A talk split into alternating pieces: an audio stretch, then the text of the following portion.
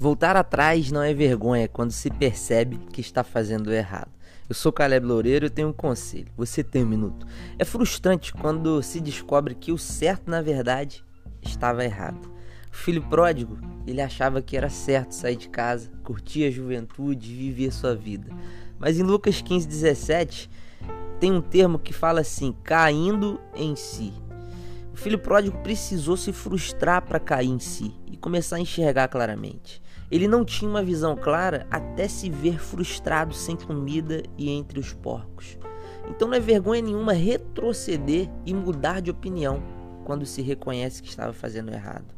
É preciso ter humildade e deixar o orgulho de lado para que isso aconteça. Em Filipenses 3,15, Paulo diz: Deus vai tornar as coisas claras para vocês. Se você permitir, Deus vai ajustar o foco da sua visão. Que Deus abra os seus olhos e te faça enxergar claramente partir de agora. E o conselho de hoje é: não tenha vergonha de retroceder. Se você está no caminho errado e chegou a essa conclusão há pouco tempo, retroceder é o primeiro progresso. Deixe o orgulho de lado e volte atrás. Que Deus te abençoe.